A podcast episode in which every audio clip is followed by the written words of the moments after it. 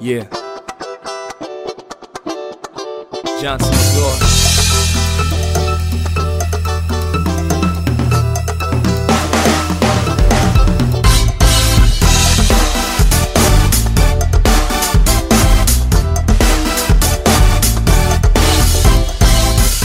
Amigos y amigas, bienvenidos y bienvenidas. Yo siempre digo que no voy a decir bienvenidos y bienvenidas por esta cuestión de la RA y, y siempre termino diciendo eso. Entonces, bienvenidos al episodio número 31, 31 ya, del Informal Podcast.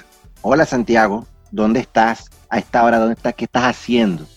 Siempre que comienzas un episodio, no sé por qué se me viene a la mente, amigo, amiga, esta cuestión de oración. Por Pero, pero yo creo que ya, ya eso raya en algo que está en tu mente, ¿verdad? Eh, Sí, sí. asociado. ¿Por qué? Algo, eh, Yo me acuerdo que eh, lo único que a mí me llama la atención de eso era que yo tenía que esperar, cuando estaba más chamo, era que pasara la oración fuerte del Espíritu Santo por RCTV para ver a Maribel Valdés batiendo huevos en, en- en un plato, en un bol, en, por RCTV, que eran las líneas calientes. ¿No te acuerdas de eso? ¿Quién es Maribel Valdés? Ah, no. No, era Maribel Zambrano la que iba a decir. Maribel Zambrano, igual, igual no sé quién es. bueno, Maribel Zambrano fue una actriz cómica que empezó en La Rochela, en Radio Caracas Televisión, y ella batía huevos así todas las noches y se le chispoteaba así la leche en la, en la, con leche con los huevos, así como por los senos. Y entonces era una, cuando aquí habían anuncios de líneas calientes, ¿te acuerdas? Ah, llama 0900. Sí, pero Maribel Valdés es una señora que, que trabaja conmigo, que yo le la no, porque ella parece un leñador, Mm, por eso dije que ella es más hombre que yo. ah. Bueno, si Maribel Valdés me escucha en este momento, seguro me ma- mamá mata coñazo mañana, pero no creo que me escuche. Así que, qué fuerte, ¿vale? Qué confusión tan grave, ¿verdad? No, no, yo, yo creo que es, parte de, de esta, de este momento que vivimos, un momento muy confuso para todos. Pero es que, si, mira, yo después te voy a mostrar a Maribel Valdés y te voy a mostrar a Maribel Zambrano para que veas la, el pecado que acabo de cometer. Pecado ninguno, te puedes confundir y listo. Una cosa, imagínate tú cuando yo te digo que ella es más hombre que yo, Bueno, y listo, ¿y ¿cuál es el problema? que yo tengo menos fuerza que ella. ¿Y eso te hace menos persona o qué? Ante una tragedia y antes de colocar mi vida a salvo, moriría más rápido que ella. Sí, siempre, siempre. Eh, acuérdate que está el principio de Darwin. Qué fuerte, vale. La supervivencia es más apto.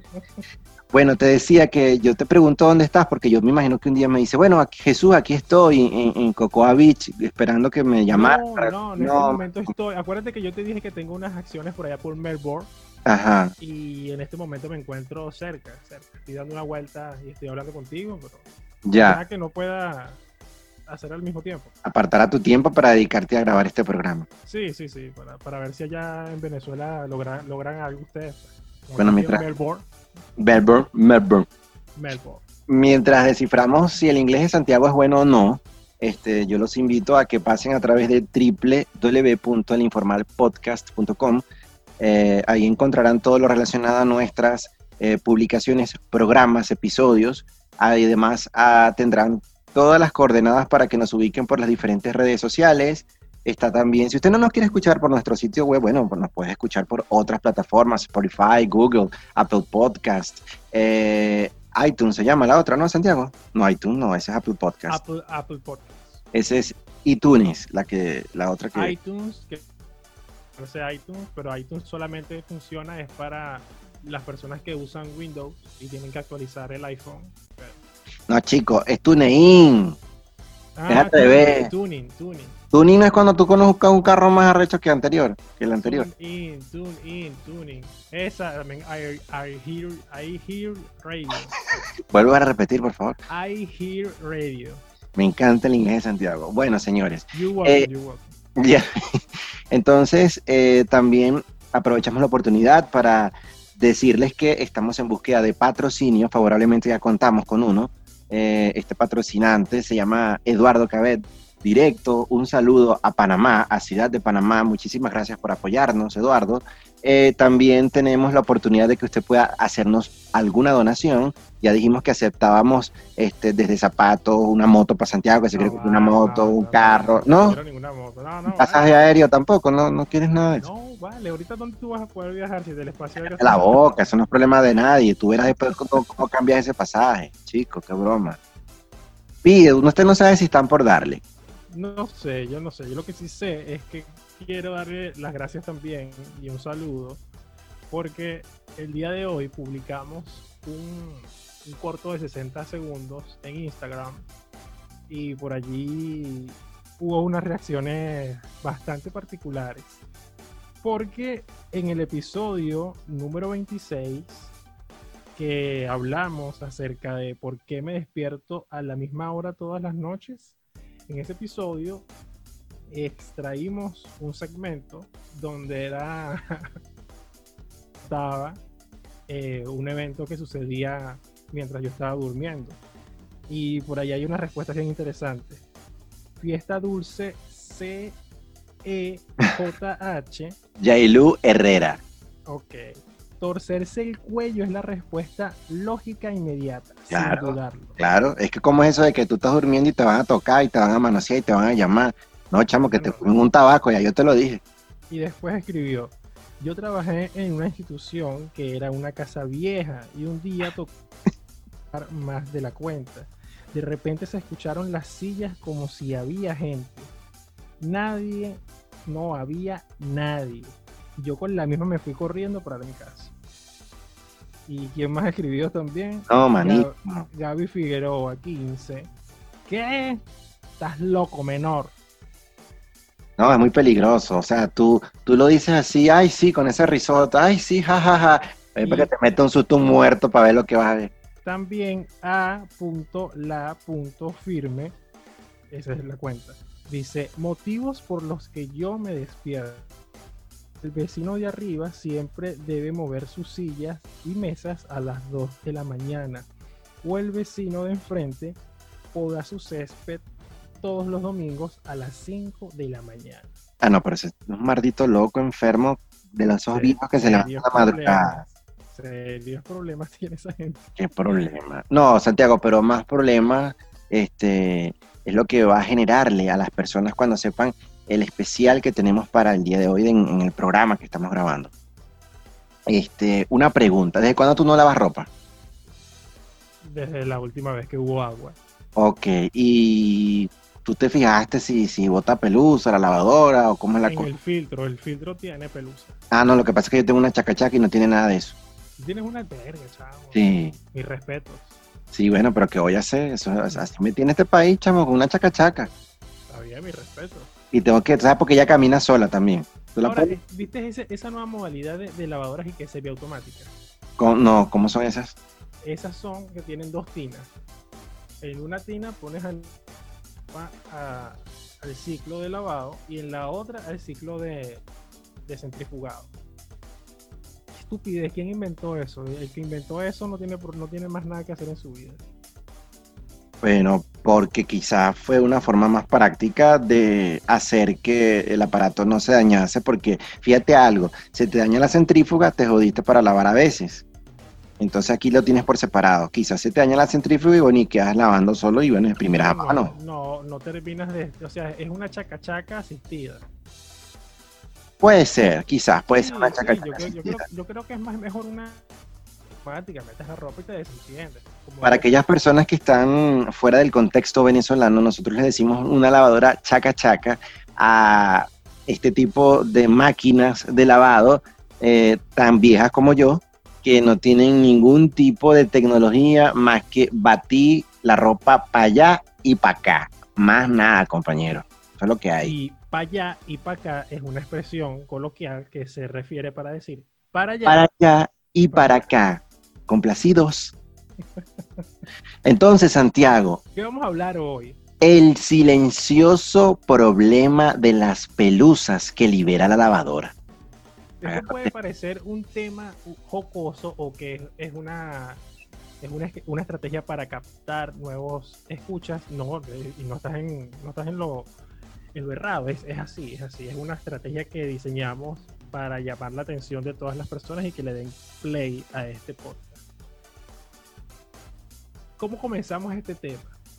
Fíjate, este tema lo comenzamos con el hecho mm, de que una de las principales formas en las que el ser humano está contaminando este planeta, yo siempre he dicho que nuestra especie debe ser exterminada, pero eso todavía no lo vamos a tocar, pero para que tengan una idea, eh, un poco más de la mitad de los ríos y mares de este planeta están absoluta y totalmente contaminados por microfibras sintéticas, entiéndase plástico. Y parte del plástico que nosotros los seres humanos generamos día tras día, hora tras hora y que desechamos vienen aproximadamente este, desde 1950, cuando empezaron a usarse estas prendas de poliéster, de nylon, desde su lavadora, compañeros. ¿Por qué? Porque estas microfibras sintéticas que son depositadas al ambiente vienen principalmente producidas por la lavadora de ropa y lo hacemos en cantidades asombrosas. Tanto Santiago que se estima que desde 1950 la humanidad está virtiendo a los mares y a los ríos aproximadamente más de 5.6 millones de toneladas. ¿Qué hemos hecho con todo esto? Un modelo, un modelo de siempre, el modelo de siempre, utilizar cualquier tipo de, de producto o subproducto que abarate los costos y nos permita producir en masa mayores cantidades de X cosas, en este caso de ropa. Y, es lamentable porque es probable, dicen también, que un poco más de la, de la mitad de esa masa que tú comentaste, unos 2.9 millones de toneladas, cosita, haya terminado en nuestros ríos y, mares. Entonces allí también tenemos un, un problema silencioso Sí, el problema silencioso radica en que se estima que aproximadamente eh, equivalga esas 5.6 millones de toneladas que desde 1950 se están generando, equivaldría más o menos a unas 7 mil millones de chaquetas de lana. Yo jamás en mi vida creo que me he puesto una chaqueta de lana. ¿Tú te has puesto una chaqueta de lana? No, no, recuerda también, para los que nos están escuchando, quizás en otros lugares donde existen cuatro estaciones, eso es perfectamente normal. Sí. Pero acá no, porque solamente tenemos dos periodos, el periodo lluvioso y el periodo seco. Entonces, lo más preocupante es que, bueno, sí, estamos contaminando el agua y con razón, estamos envenenando nuestros ríos, nuestros mares, y cada vez seguimos afectando eh, al planeta. Pero el problema es que eh, se debe principalmente a esa pelusa sintética. Y es que se dice que eh, un equipo de investigadores de la Universidad de California en Santa Bárbara han hecho cálculos y han encontrado que estas emisiones al medio ambiente terrestre han superado ya inclusive la de los cuerpos de agua. Eso es completamente atroz porque se estima que al año estamos incrementando 176.500 toneladas de este eh, año 2020 o lo que llevamos desde 2020 con respecto a 2019 que fueron 167 mil. ¿A qué se debe eso, Santiago? A que estos trabajos de tratamientos de, aguas residuales se han vuelto muy buenos en atrapar esas fibras por pérdidas de las lavadoras. Pero al final, ¿qué sucede con, con esa fibra que se captura?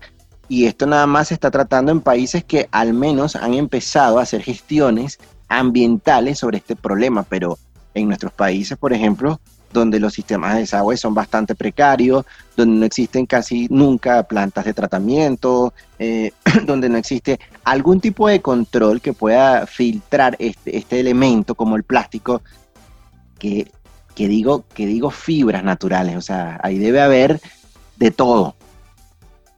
Escucho a la gente decir que el problema de la microfibra sintética del lavado de la ropa se solucionará a medida que las obras de tratamiento de aguas residuales se generalicen en todo el mundo y sean más eficientes.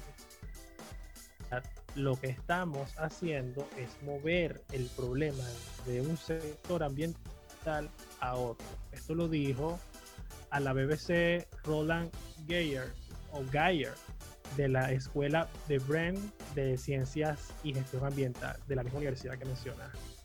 Eh, también lo que sucede es, y tú lo dijiste muy bien, tienes eh, algunos países que se encuentran en vías de desarrollo, otros que están desarrollados, otros que no están desarrollados.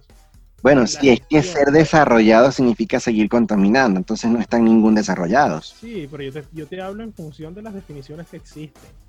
Más allá de, de que si tú consideres o, que, o consideremos bajo la depredación que estamos evidenciando en este artículo que hemos estado leyendo para ustedes y comentando, eh, es una realidad, pues esa es la, esa es la- la clasificación.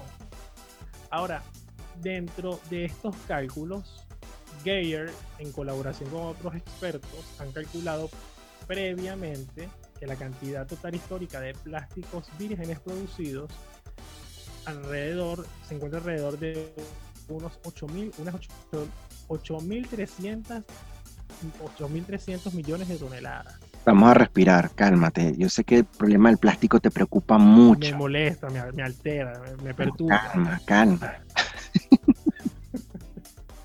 Es, es interesante cuando hablamos de cálculo, porque eh, la humanidad ha pasado año tras año, en las últimas décadas, indicando por científicos, por expertos, que todos estos eh, elementos que nosotros como humanidad estamos, o sea, imagínate, somos una especie que se analiza en sí misma eh, los daños que genera el medio ambiente. Somos una especie que toma la propiedad de autorreflexión para decir, oye, estamos haciendo mal con nuestro propio entorno, pero ¿qué seguimos haciendo? No estamos haciendo nada. Entonces, así tengamos cálculos, como dice aquí, increíblemente complicados, porque evidentemente involucran modelos que necesariamente recurren a suposiciones que a veces son difíciles de llevar a datos del mundo real. Porque países como, por ejemplo, Venezuela, donde no hay cultura del reciclaje y de haberlo siempre es muy improvisada, entonces resulta que hay ciertos procesos de reciclaje que terminan contaminando en sí mismo. Con el mismo proceso terminas contaminando más que si no hubieses reciclado. Porque reciclar implica a veces eh, procesar este tipo de desechos eh, a través de sustancias químicas que terminan generando a su vez otros elementos que van contaminando al ambiente. Entonces, para el caso del plástico, se dice que ese 14% se utiliza para fabricar fibras sintéticas y principalmente para las prendas de vestir. Quiere decir que cuando tú lavas la ropa en tu lavadora a mano, como sea, igual se están generando pequeñas hebras que son mucho más delgadas que un cabello humano. Y sabes que Santiago, este, que está fuera de este artículo, se estaba indicando que parte de la alimentación a base de pescado que la humanidad está actualmente consumiendo nos está haciendo ingerir una cantidad considerable de microplástico en nuestro torrente sanguíneo.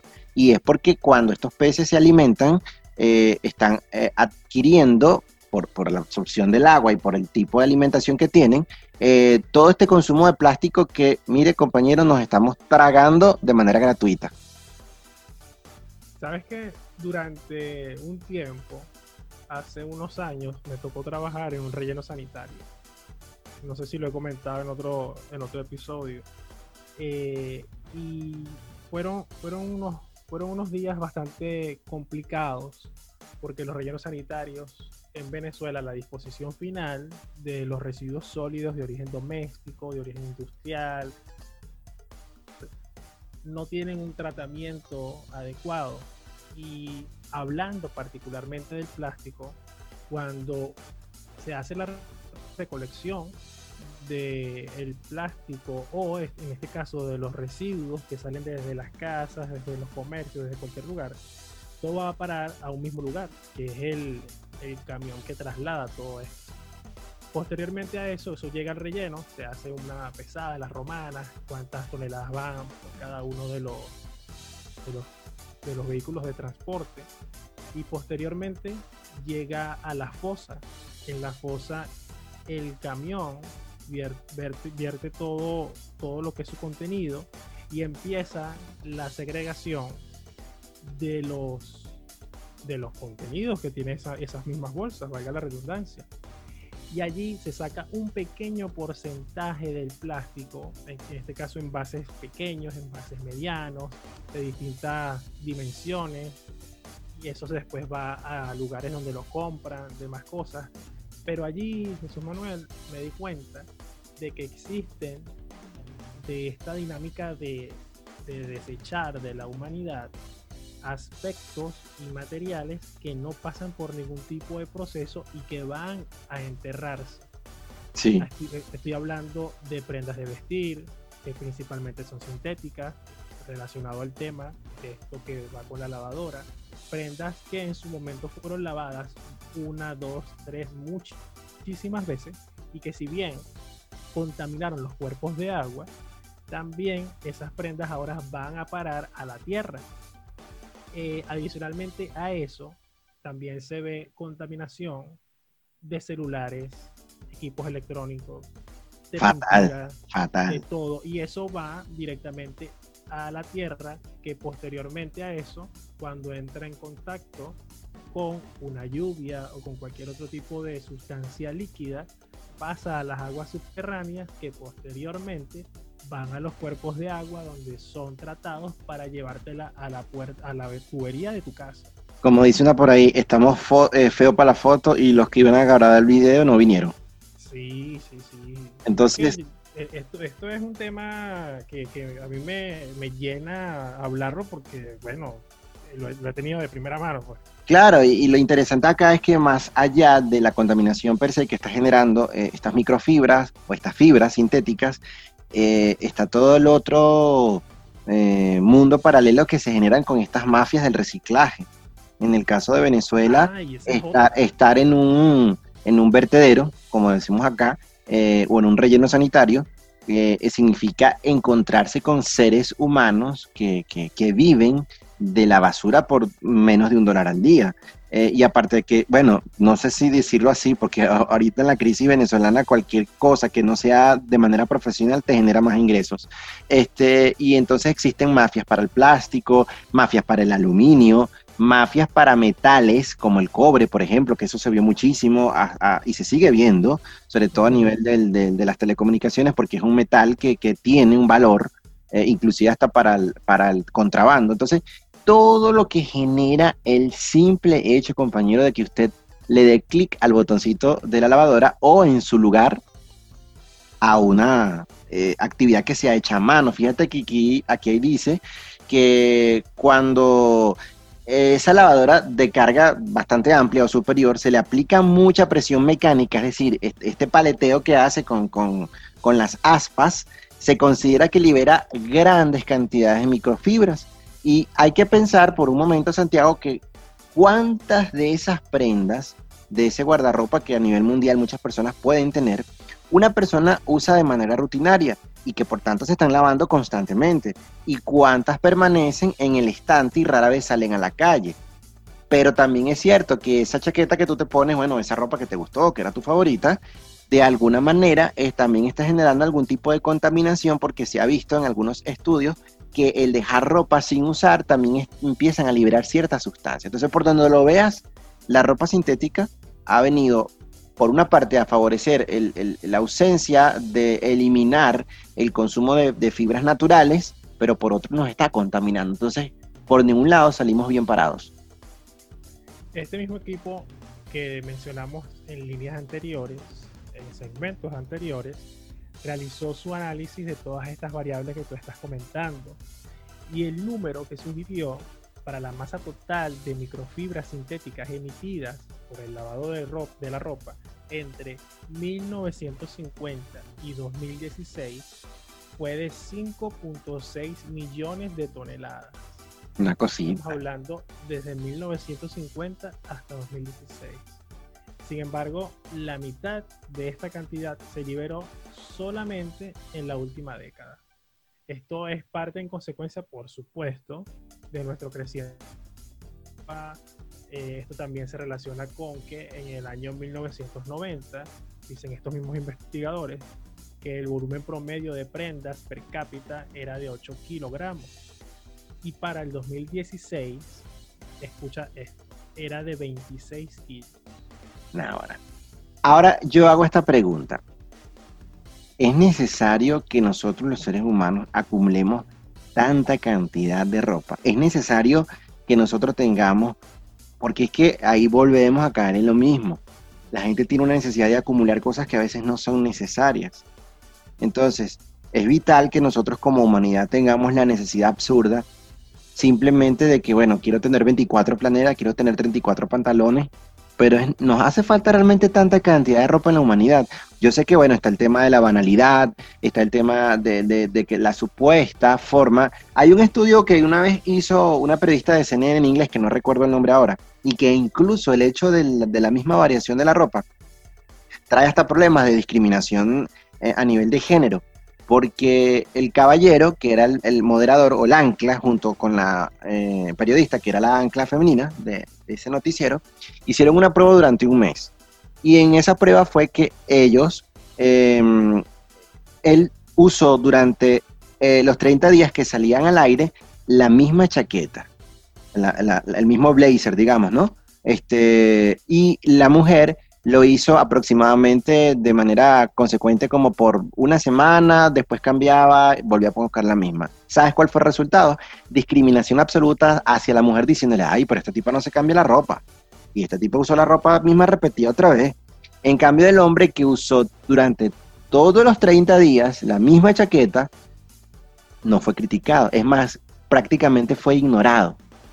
¿Por qué? Porque el hombre se acostumbra a que tiene que llevar colores un poco más sobrios, más oscuros, y que la gente no detalla tanto el hecho en que la mujer tenga la obligación y la necesidad, digo necesidad por, por, por cuestiones de moda, de cambiar su vestimenta. Entonces, imagínate, hasta en eso somos unas personas desgraciadas, ¿no? Porque destruimos a esta mujer simplemente porque repitió la ropa. La pregunta, ¿es necesario acumular tanta cantidad de ropa? Para, para ciertos países en los que existen varias temporadas, las cuatro estaciones, es necesario tener ropa de invierno, ropa de verano. Está bien, pero es Está necesario, está bien, pero es necesario acumular de manera inútil tanta ropa que seguramente no te hace falta, así sea para una temporada específica. No, yo no, yo no creo que sea necesario tener tanta ropa. O sea, yo creo que, mira, si son siete días de la semana y tienes dos pares de pantalón, o, perdón, dos pantalones o tres pantalones, está más que bien. También depende, también depende de cuál sea tu, tu desenvolvimiento económico. Ah, Aunque ahorita con la pandemia todo ha cambiado. Pero es relativo. ¿Y sabes por qué, Santiago? No sé si en algún momento has, has- has leído o percibido cómo, cómo han criticado a veces a personas del mundo del medio del espectáculo, de los negocios. Y, y está este famoso tipo que no sé en qué ranking está de los más millonarios del mundo, como por ejemplo el dueño de Facebook, eh, Mark Zuckerberg. ¿Y cómo se viste Mark Zuckerberg? Eh, una camisa gris, creo. Y un pantalón. unos- Y unos tenis, ya, eso es todo.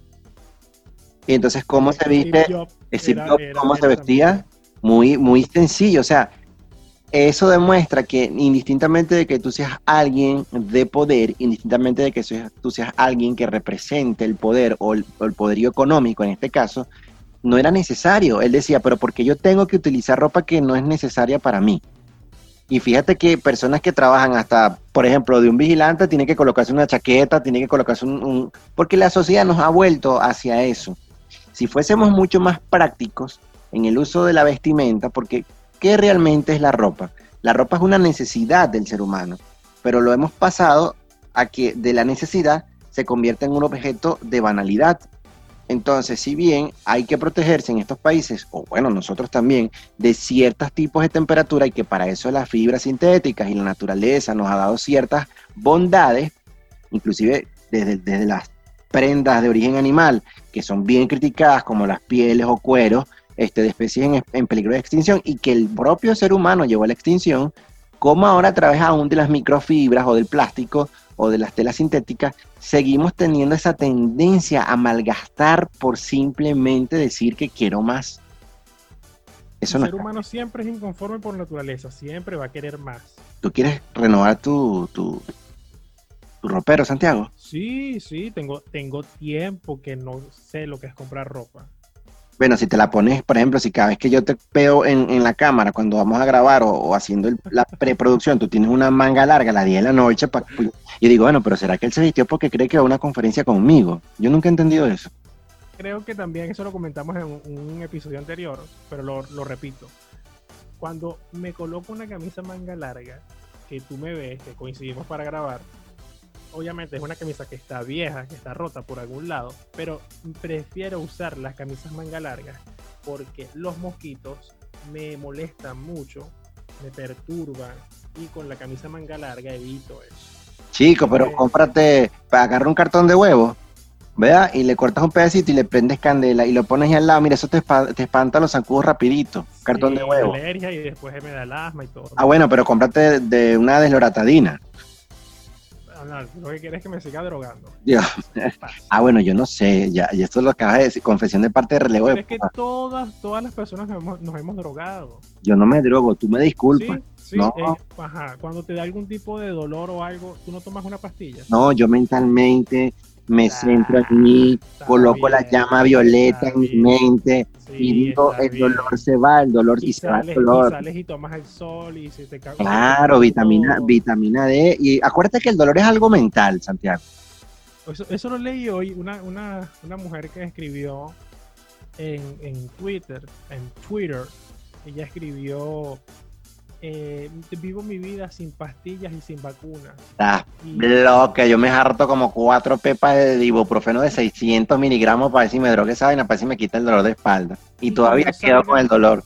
Y cuando salga la vacuna del coronavirus seguiré porque mi sistema inmunológico está fortalecido. Ya Puede que tengas razón, puede que tengas razón, pero imagínate igual, coronavirus. sí, y tú, tú te imaginas el privilegio que tenemos de haber, a pesar de toda la desgracia que es la humanidad, de haber nacido en esta época. ¿Cómo hacía una persona cuando se fracturaba hace 300 años? Cuando una persona padecía de un dolor de muela y que hoy en día solo por la ciencia puedas tener al menos el- un paliativo que pueda aliviar brevemente o por algún periodo de tiempo un dolor. Eso es una maravilla. Mira, no me- na- siempre me recuerdo Castaway, Castaway o, o el náufrago, Ajá.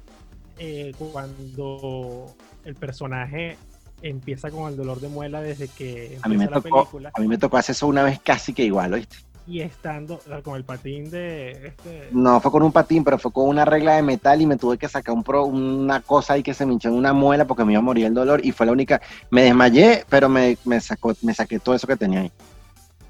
bueno imagínate eso que sucediera bueno a él le sucedió pero sin ningún tipo de anestesia sin nada Sí, yo no me saqué un diente. Yo lo que hice fue que me hundí una cosa ahí que me salió por, por una muela, pero no me saqué el diente.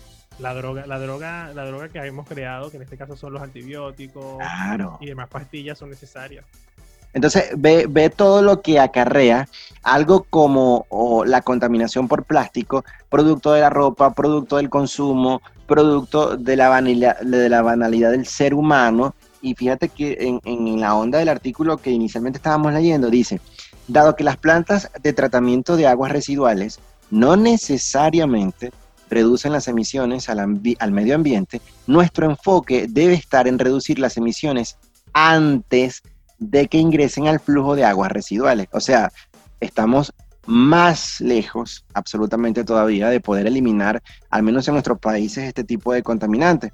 Y dice aquí James Woodward, del Departamento de Geografía de la Universidad de Manchester, en el Reino Unido, que eh, se demostró que los ríos de su país, en, en el Reino Unido, podrían estar muy contaminados con microplástico.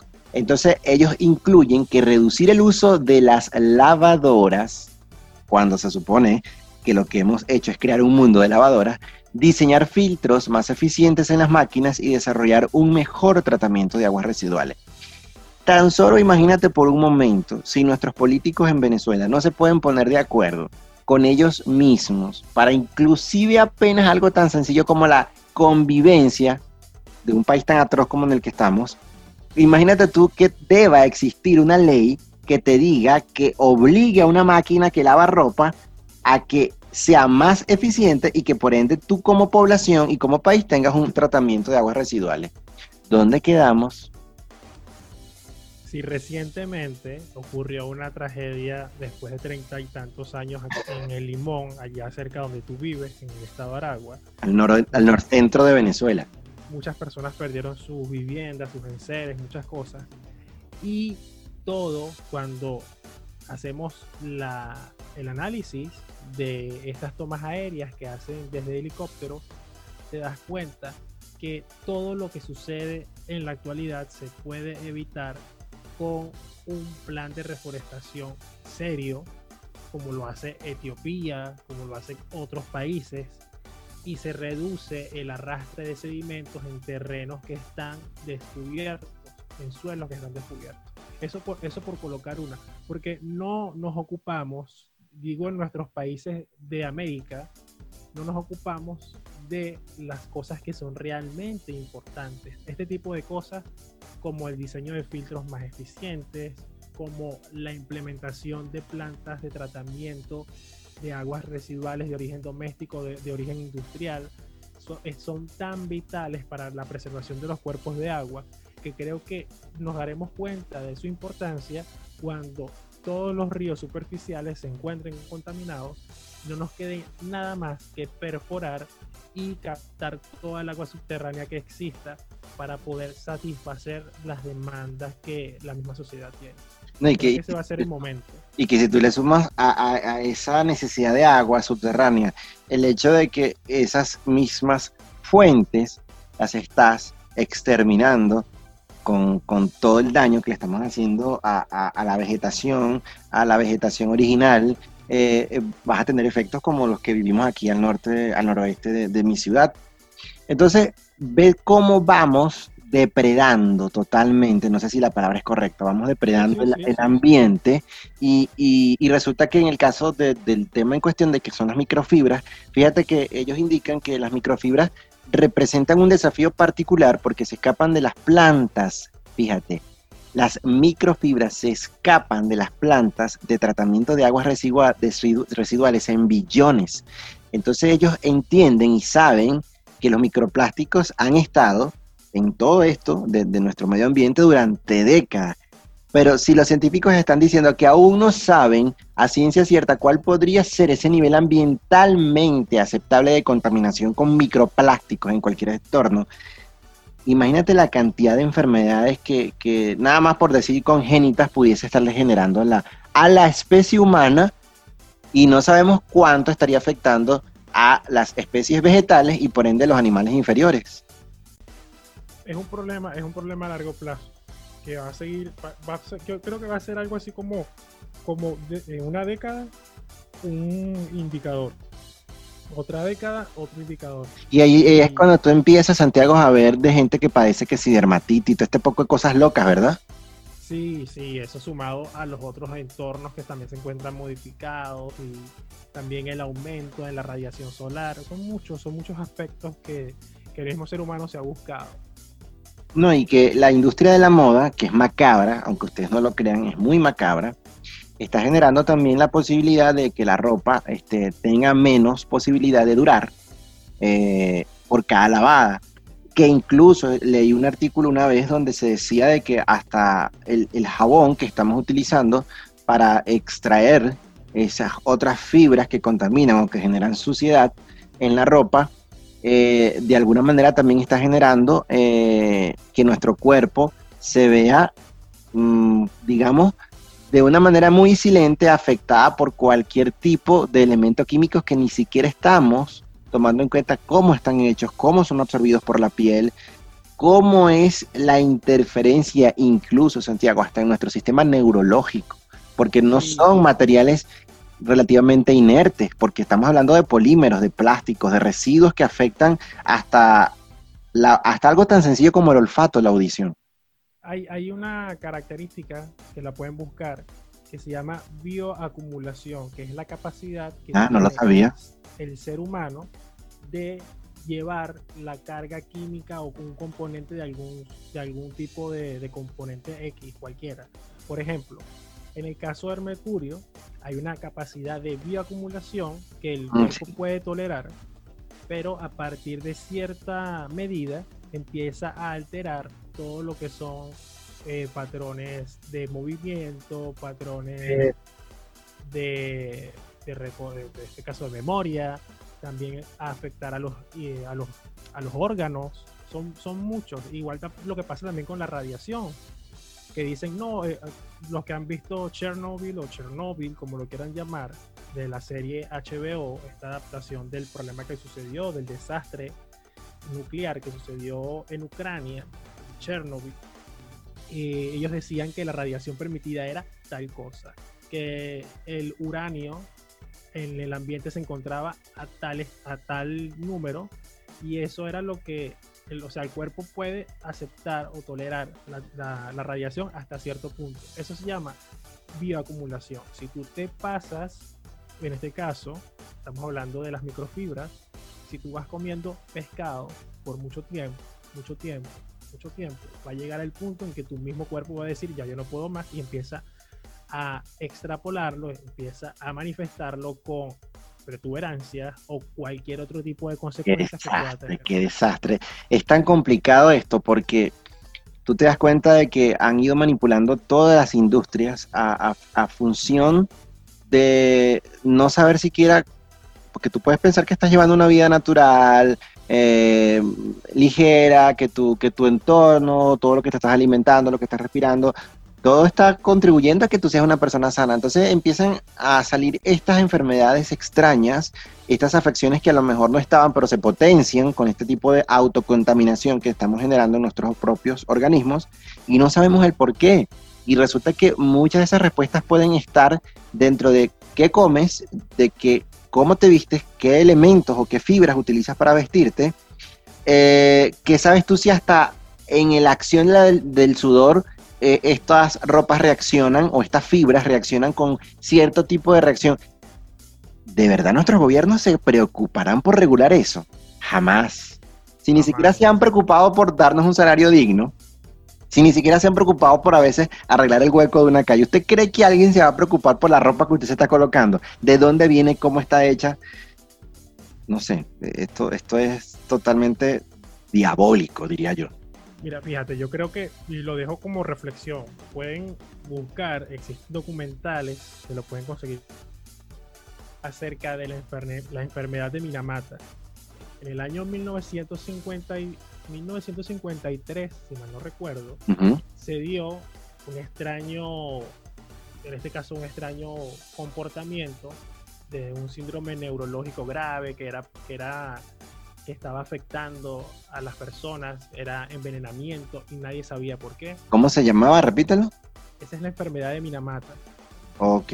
y nadie sabía por qué, pero eran alteración sensorial en las manos y pies, deterioro de los sentidos, vista y el oído, debilidad y en casos extremos parálisis y muerte. Es una cosa Esto-. Sí, entonces todo el mundo empezaba a preguntarse por qué. Y resulta ser que en Minamata, en Japón, fue el centro de un brote por enven- envenenamiento de metilmercurio. Esto, esto se dio porque en este caso las personas estaban ingiriendo agua, ingesta de pescados, marisco, mariscos contaminados por lo que eran los vertidos de, de una empresa petroquímica de ese lugar. Entonces sí, esto, esto sucedió a partir del año 1953 hasta 1965, pero fue en 1956 que se detectó el, el brote. Esto es un caso claro de bioacumulación de cuando el, el cuerpo ya no puede tolerar más y es cuando están las personas consumiendo peces, mariscos que están contaminados por mercurio y que empieza un, y llega un punto en que ya el, el cuerpo colapsa. Sí. ¿Qué, qué puede suceder con las microfibras? Puede suceder en cualquier momento, no lo sabemos.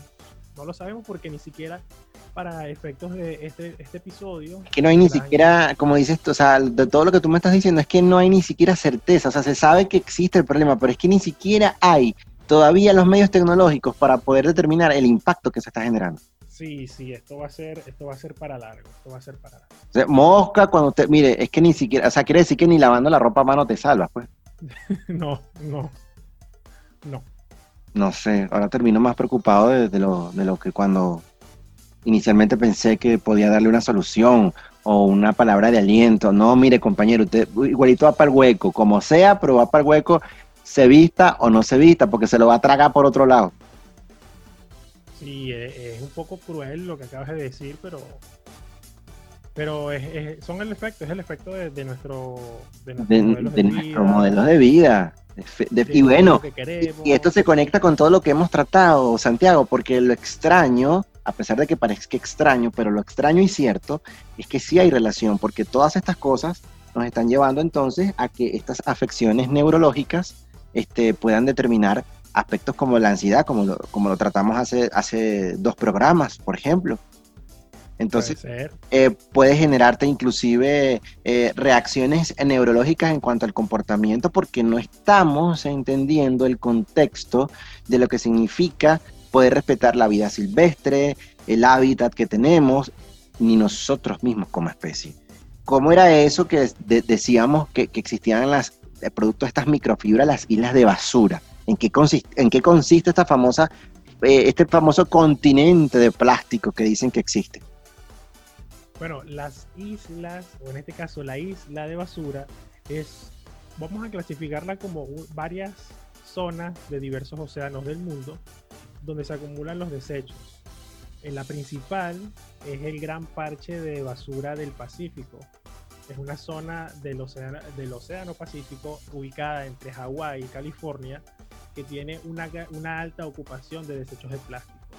Eh, si ustedes tienen la posibilidad, pueden ingresar en Google y colocan allí el gran parche de basura del Pacífico y se encontrarán con unas imágenes que, que son bastante, bastante lamentables. Este, este parche, la extensión de este parche, se ha contrastado. Lo han equiparado al tamaño de Texas o Alaska. Y ahí te interrumpo para darle una, una idea a la gente, Santiago. Tú sabes más o menos que Venezuela mide aproximadamente unos 916.445 kilómetros cuadrados. Estamos hablando que una isla de basura, señores, mide aproximadamente 710.000 kilómetros cuadrados o casi los 900.000 o el millón de kilómetros cuadrados. Tengan idea de que esta famosa isla de basura es tan igual al tamaño de nuestro propio país. Continúa. Y si nos, estás escuchando, o desde Alaska, o incluso desde Afganistán, o no nos estás escuchando desde cualquiera de esos lugares, pero si los conoces y sabes la dimensión de esos, de esos países, esta extensión equipara ese tamaño. El gran parche de basura del Pacífico es también definido como el vórtice de la basura del Pacífico o la isla de la basura del Pacífico, que es un vuelco de partículas de remanentes marinos en el Océano Pacífico del norte, del norte central, descubierto entre 1985 y 1988. Esto, esto es bastante particular. La, la gran pregunta, que era lo que estábamos conversando al inicio, era que, bueno, pero si esta famosa isla de basura, que incluso en ciertas épocas del año, como, como lo bien mencioné, puede ser tanto del tamaño de Venezuela, pero puede también extenderse como a 17 millones de kilómetros cuadrados. 17, kilómet- 17 millones de kilómetros cuadrados es como la extensión de Rusia, que es el país más grande del mundo. Entonces, yo decía, bueno, pero si es una famosa isla, porque yo no la veo cada vez que yo me voy a, a Google Earth, por ejemplo, y no, y no encuentro la, la imagen satelital? No, resulta que usted no la va a ver tan fácilmente eh, a través de una fotografía satelital. Pues usted no se puede imaginar que es una, eh, un, poco, un poco botellas de plástico flotando. No, no es así. Eh, eso se debe a que son microfragmentos tan pequeños como el grano de, de arroz. Y, y No. este tipo de sustancias están contaminando y evidentemente por eso es que esos fragmentos son tan difíciles de limpiar, pero están ahí flotando dentro del mar.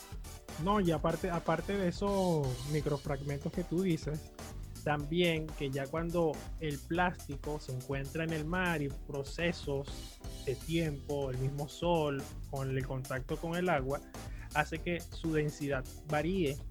Y es por eso que si bien existen botellas, si bien existen distinta, distintos eh, objetos hechos de plástico, puedan, puedan no ser percibidos desde una imagen satelital.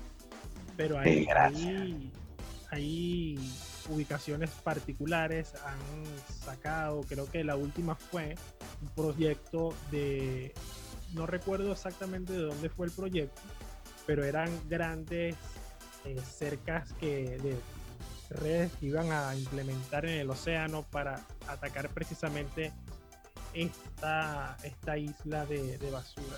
Y fíjate que esta contaminación marina, Santiago, la mayoría del- de la basura que contamina al planeta Tierra y que evidentemente cae al mar, el 80% viene de zonas terrestres. Y solo ese 20% de los barcos del océano. Es decir, que igual, porque los mismos barcos que transportan tanto personas como mercancías, como este, eh, químicos, como el petróleo, por ejemplo, también están contaminando. Entonces, eh, eh, países como China, Indonesia, Filipinas, Tailandia y Vietnam se catalogan como los que más residuos plásticos descargan al mar con todo el resto de los países del mundo. Y que uno de los ríos más contaminados, y no era que se creía que era el, como siempre se decía, no, que el Ganges de China es el río, el de la India, perdón, el río más contaminado. No, el Ganges puede ser el río más contaminado, pero el río que más vierte productos eh, de microfibras plásticas al mar realmente es el río Yangtze en China y el río Indo en Pakistán. Entonces, ¿qué, ¿qué, va ahí? Bolsas de plástico, desde pitillo, envases de un solo uso. Esa es otra cosa. Tú como cuando vas para la calle, tú te llevas agua. Sí. ¿Y dónde te la llevas? En un envase plástico. En un pote. Un envase, un pote, un recipiente. La pregunta, ese, ¿tú compras cada rato botellas de plástico? Las de Gatorade sí. ¿Y las desechas ahí mismo? No, las guardo. ¿Para? Para utilizarla en detergentes, en líquido, en el aceite de la cocina, en, se puede utilizar de muchas maneras. Claro, ahora fíjate también que hay un estudio que indica que muchos, y entre esos me incluyo yo, eh, bueno, no, yo con este envase de plástico, yo lo, que hago es que lo lleno y, listo, pues. Y yo reuso el envase. Resulta que en el, la en, el reuso de ese envase, tú te estás contaminando, porque con el tiempo este material empieza a, degradarse y, hay unos polímeros de, unas, de estas microfibras que te estás tragando. Así lo laves. Y lo peor aún, que aún no, y si aún no lo lavas, peor todavía, porque si aún decides no lavarlo, peor todavía, este, está generando la acumulación de bacterias a través de, esa agua cochina babosa, eh, eh GTA, que tú acabaste de lamer o babosear, eh, sopetear, para decirlo más coloquial, y, te, y la dejas ahí con, con, eso y bueno, y lo vuelves y lo llenas de agua una y otra vez. me, da risa porque dice sopetear, babosear baboseado, sopeteado. O sea, usted, usted tiene, o sea, usted se mama el mismo pote más de cinco veces y ese pote que usted se ha mamado cinco veces está contaminado ya. Sí, por, algo son envases desechables, porque los puedes utilizar para una sola vez. Ahora, cuando tú ya no lo vas a utilizar para consumo humano, le puedes dar otro uso que sea para almacenar. O sea, fíjate una de las cosas que, que un tip para utilizar o reutilizar estos envases. Si por alguna circunstancia de la vida compras baterías AA o AAA, después que ya las termines de utilizar, las puedes colocar en estos envases y la vas llenando. Y cuando ya la tengas llena, en un país normal, podrías acudir a un centro de reciclaje para que no contaminen los suelos y las aguas. Esa sería una, una, una alternativa para usar esos envases. Mira, yo voy a culminar este tópico solo, yo no voy a dejar ningún tipo de reflexión esta porque no vale la pena, o sea, estamos condenados, es lo único que sé. Lo único que voy a decir es un artículo escrito en la National Geographic, publicado por National Geographic de España, donde dice lo siguiente. 8 millones de toneladas de plástico. Usted imagine 15 bolsas de compras llenas de plástico apiladas en cada metro de costa de nuestro planeta. Eso sumaría aproximadamente unos 8 millones de toneladas. Su estimación media de lo, de lo que más o menos creemos que lanzamos al océano cada año. No está claro cuánto tiempo tardará ese plástico en biodegradarse por completo, hasta un nivel molecular, porque la gente cree que, que lanzó la bolsa, no, eso se lo traga la tierra. Ah, pero no se biodegrada se calcula que no, o sea, no está claro cuánto tiempo tardará este plástico en biodegradarse por completo. Se calcula que entre 450 años y nunca. Entre tanto, se cree que el plástico que invade los océanos mata millones de animales marinos al año. Es decir, ya hay constancia de que afecta a cerca de 700 especies que ya están en peligro de extinción. En algunos casos los daños son visibles, animales que están estrangulados. ¿Te acuerdas, Santiago, esta famosa foto de, la tortuga con, este plástico que sostienen las latas de, cerveza o de refresco, ¿no? Sí, sí, sí. O, de pescas o de peces que están enredados en, esta, este, redes plásticas que dejan abandonadas porque pues, se unen los aros y ya no sirven. Bueno, ahí se lo dejo. Ese es el mundo que hemos construido. Gracias. Si llegaste hasta, e- hasta este nivel del episodio, le damos las gracias por darle play, por escucharnos. También ya creo que Jesús Manuel te lo comentó al principio, pero no está de más que te lo recuerde. Tenemos una página web www.elinformalpodcast.com. Allí tienes todos nuestros episodios que hemos grabado hasta la fecha y también las colaboraciones que hemos tenido con otros podcasts eh, del continente americano. También tenemos por allí unos artículos bien particulares que puedes estar leyendo. También tenemos un espacio para patrocinio y mucho más. También puedes visitarnos en nuestras cuentas en las distintas redes sociales y dejarnos tu comentario, porque siempre es importante eh, tener el feedback. De mi parte, no queda más que despedirme y será hasta una próxima oportunidad. Santiago, Dígalo. ni lavando ropa, mano, te salvas, ¿oíste? Nada, todos vamos a morir. Qué fuerte. Chao.